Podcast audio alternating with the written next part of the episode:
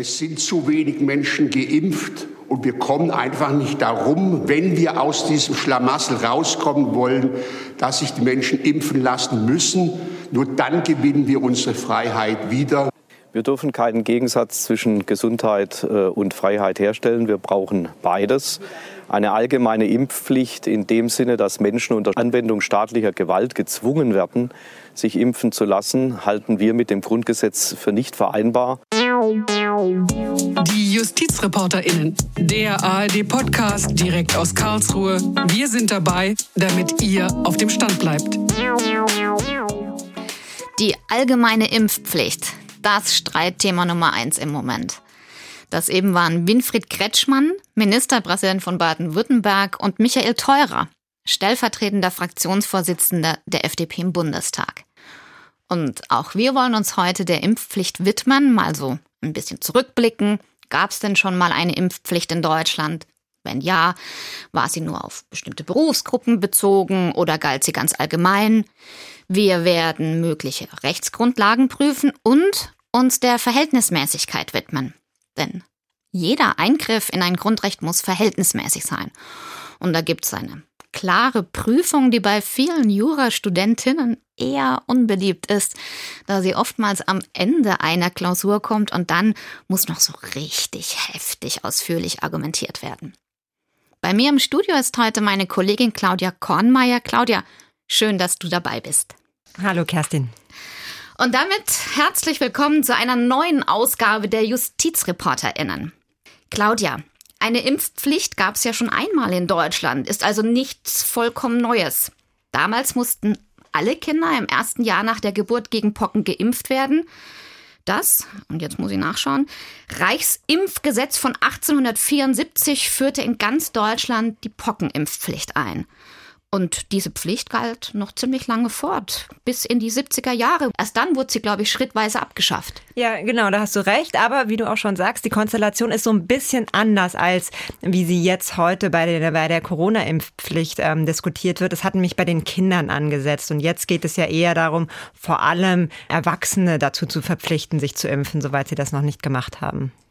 Gibt es da noch ein anderes, aktuelleres Beispiel für eine Impfpflicht? Ja, gibt es, und zwar die Masernimpfpflicht. Die knüpft an an den regelmäßigen Aufenthalt in bestimmten Einrichtungen, zum Beispiel in Kitas oder Schulen oder auch noch in anderen Gemeinschaftseinrichtungen. Also sowohl die Kinder, die dort betreut werden, als auch die Menschen, die dort arbeiten, die müssen sich gegen die Masern impfen lassen.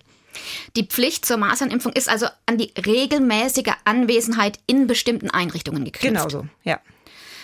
Was soll das bezwecken? Also einen besseren Schutz vor Maserninfektionen, das soll damit erreicht werden, weil es in den vergangenen Jahren auch in Deutschland immer wieder zu Ausbrüchen gekommen ist. Und das ist nun mal eine Krankheit, die sehr ansteckend ist und äh, auch schwere Folgen haben kann. Jetzt ist ja aber auch die Masernimpfpflicht heftig umstritten. Ich selbst habe hier in Karlsruhe mit einem Vater gedreht, der Verfassungsbeschwerde beim Bundesverfassungsgericht gegen die Masernimpfpflicht eingelegt hat. Bis jetzt hat sich das Bundesverfassungsgericht ja dazu noch nicht geäußert, also noch nichts, es ist noch nichts entschieden. Klar ist aber, auch die Masernschutzimpfung stellt einen Eingriff in die körperliche Unversehrtheit dar. Und ein derartiger Eingriff muss durch ein formelles Gesetz geschehen, sprich des Parlaments gefragt, oder?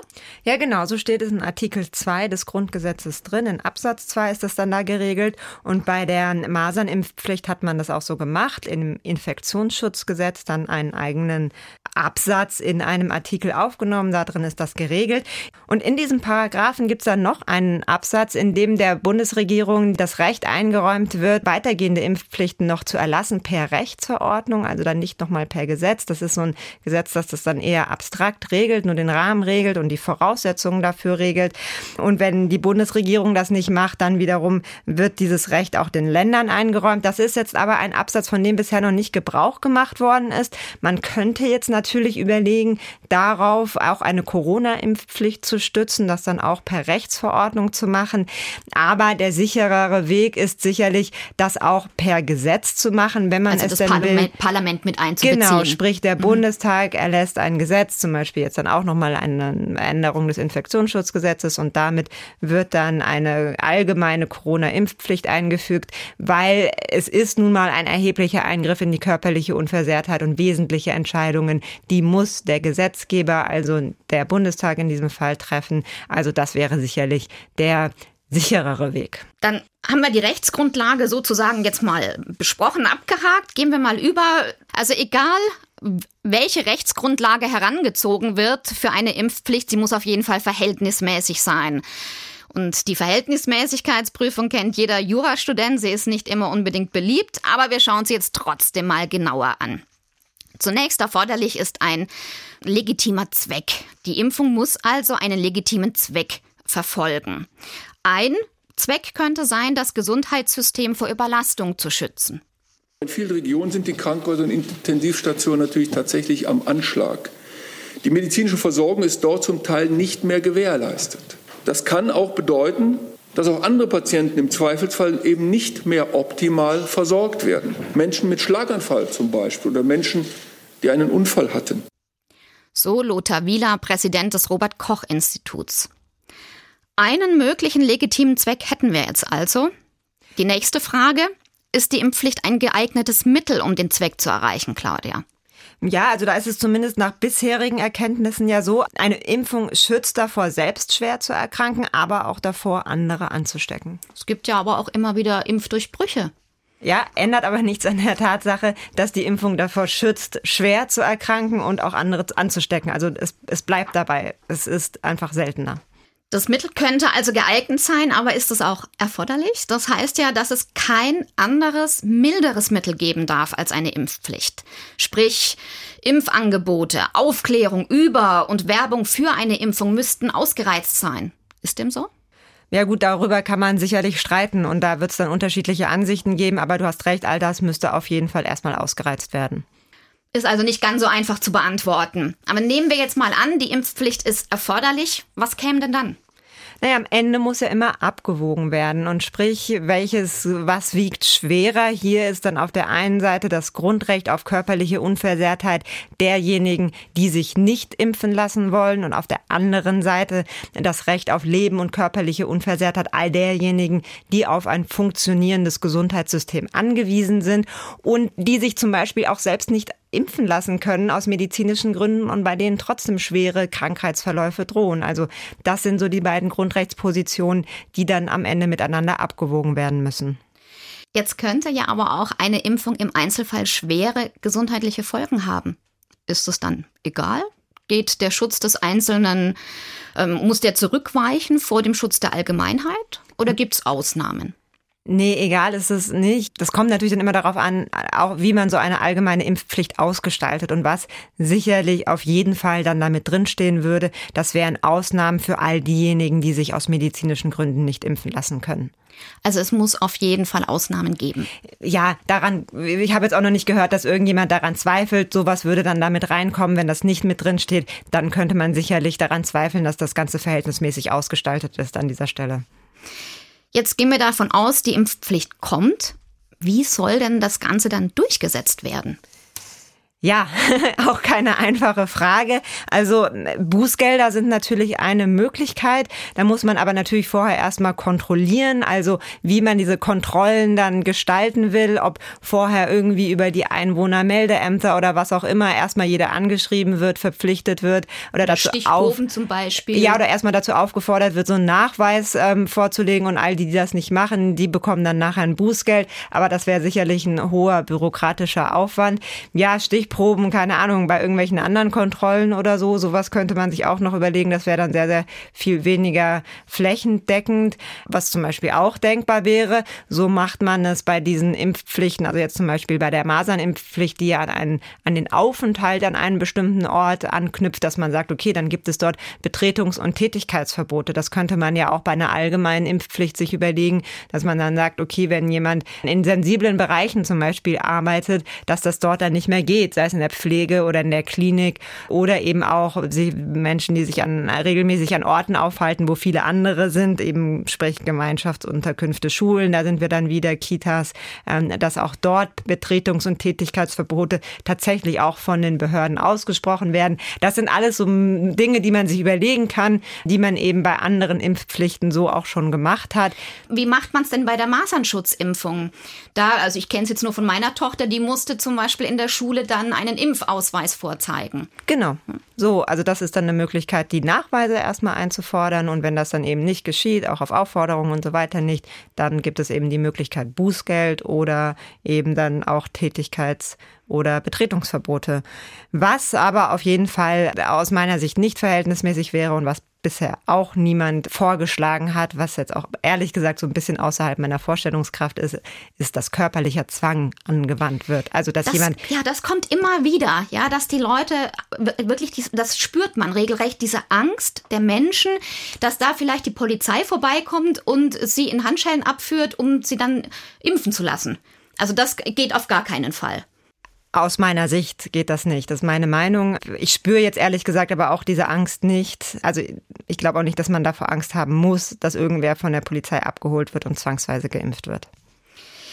Es gibt ja eine Entscheidung vom EGMR, der die explizit sagt, ja, ja dass eben die Konsequenzen milde sein müssen. Ja, also nicht zu hart sein dürfen. Ja, mhm. und da geht es dann zum Beispiel auch schon so um solche Dinge wie, dass Kinder dann eben nicht in der Kita betreut werden müssen, aber wenn es darum geht, dass sie in die Schule gehen wollen, dann da ist es bei uns auch bei der Masernimpfpflicht auch so geregelt, dann ist es nicht so, dass sie nicht mehr in die Schule dürfen, weil es eben auch die Schulpflicht gibt. Sprich, dieser Zeitraum, in dem Kinder dann eben nicht mit anderen Kindern in solchen Einrichtungen zusammen sein können, ist relativ kurz. Und da hat der EGMR, das war ja damals ein Fall aus Tschechien, also beim Europäischen Europäischen Gerichtshof für Menschenrechte gesagt, das ist okay, weil es nur so eine, für so eine kurze Zeit, aber da muss man halt auch darauf achten, dass die Konsequenzen nicht zu hart ausfallen für die, die sich wirklich irgendwie komplett verweigern. Also auch die Bußgelder dürfen nicht zu hoch sein genau. zum Beispiel. Ja. Ob die Impfpflicht gegen Covid-19 verfassungsgemäß ist oder nicht, wird letztendlich das Bundesverfassungsgericht entscheiden müssen. Ein Urteil bezüglich der Masern-Schutzimpfung gibt es noch nicht. Darauf warten wir alle. Kennst du noch andere Entscheidungen bezüglich der Impfpflicht anderer Gerichte, Claudia? Naja, es gab vom Bundesverwaltungsgericht noch eine Entscheidung tatsächlich eben zu dieser Pockenimpfpflicht, die es damals noch gab. Das war 1959. Und da hat das Bundesverwaltungsgericht festgestellt, das ist vereinbar mit dem Grundgesetz, hat dann dabei auch ähm, vor allem auf die Erfahrungen in anderen Ländern hingewiesen, wo so eine planmäßige Impfung gegen die Pocken dann auch zu deren Ausrottung geführt hat. Jetzt nehmen wir mal an, die Impfpflicht ist da und einzelne Bürger klagen dagegen, gehen vor das Bundesverfassungsgericht, legen äh, Beschwerde ein. Heißt es dann, sie wird gleich wieder außer Vollzug gesetzt oder sie ist gleich wieder hinfällig oder was passiert dann? Nee, also nicht zwingend. Also ja, es ist sehr gut vorstellbar, dass dann BürgerInnen äh, Verfassungsbeschwerde einlegen gegen so eine allgemeine Impfpflicht gegen das Coronavirus. Und so eine Verfassungsbeschwerde, die kann man dann natürlich auch verbinden mit einem Eilantrag, der darauf gerichtet ist, dass diese Impfpflicht erstmal ausgesetzt, sprich gestoppt wird. Und dann muss das Bundesverfassungsgericht im Eilverfahren entscheiden, was es damit macht und muss da dann so eine Folgenabwägung treffen. Und das heißt, abgewogen werden müsste dann auf der einen Seite die Folgen, wenn die Impfpflicht weiter gilt und für welche Folgen hat das dann für diejenigen, die sich nicht dran halten wollen? Also die müssen zum Beispiel Bußgelder und sowas zahlen. Und auf der anderen Seite die Nachteile, ähm, wenn die Impfpflicht erstmal vorläufig ausgesetzt wird, obwohl sich später herausstellt, dass sie eigentlich verfassungsrechtlich zulässig ist. Also, dass man dann eben für eine Zeit all die Ziele, die man mit so einer allgemeinen Impfpflicht erreichen will, nicht erreichen kann. Das muss das Bundesverfassungsgericht dann abwägen in einem Eilverfahren und sagen, was, also kurz gesagt, was ist schlimmer, so ein bisschen. Mhm. Und ja, weiß man natürlich nicht, wie das Gericht es machen würde. Was man, man kann jetzt an der Stelle wieder einen Blick auf die Masernimpfpflicht werfen. Da war das auch so. Da gab es auch Eilanträge. Und da hat das Bundesverfassungsgericht das nicht ausgesetzt. Also hat das erstmal in Kraft treten lassen und das gilt jetzt. Das heißt also auch, die nächsten Monate, das nächste Jahr wird spannend werden, zumindest aus juristischer Sicht. Ja. Damit sind wir auch schon am Ende unseres Podcasts angelangt. Ratzfatz ging das. Das Thema Impfpflicht war ist und wird sicherlich auch in Zukunft immer noch ein heißes Eisen sein. Das hängt damit zusammen, dass man sich nicht nur für sich selbst impft, sondern immer für andere. Und damit beginnen dann die großen Fragen. Was muss der Einzelne oder die Einzelne für die Gesamtheit tun? Oder im Falle der Impfpflicht, wer darf über den Körper bestimmen? Der Staat oder der Einzelne? Und das sind grundsätzliche fundamentale Fragen und da knallt es natürlich, da gehen die Emotionen dann hoch. So Professor Malte Thiesen, Medizinhistoriker an der Uni Münster. Wie man sieht, hat das Thema also schon immer polarisiert, nicht nur in Corona-Zeiten. Und ich könnte mir auch gut vorstellen, dass es ein exzellentes Examens- oder Klausurthema ist. Mein Dank an dich, Claudia, fürs Mitmachen und meine Bitte an euch, liebe ZuhörerInnen, empfehlt uns weiter, wenn euch der Podcast gefallen hat. Schreibt uns, was wir besser machen können, welche Themen wir noch behandeln sollten. Und vielleicht gibt es ja auch Fälle oder Themen, die euch besonders interessieren. Dann schickt uns eine E-Mail an justizreporterinnen.swr.de. Bei E-Mail-Adressen gibt es ja noch kein Gender-Sternchen.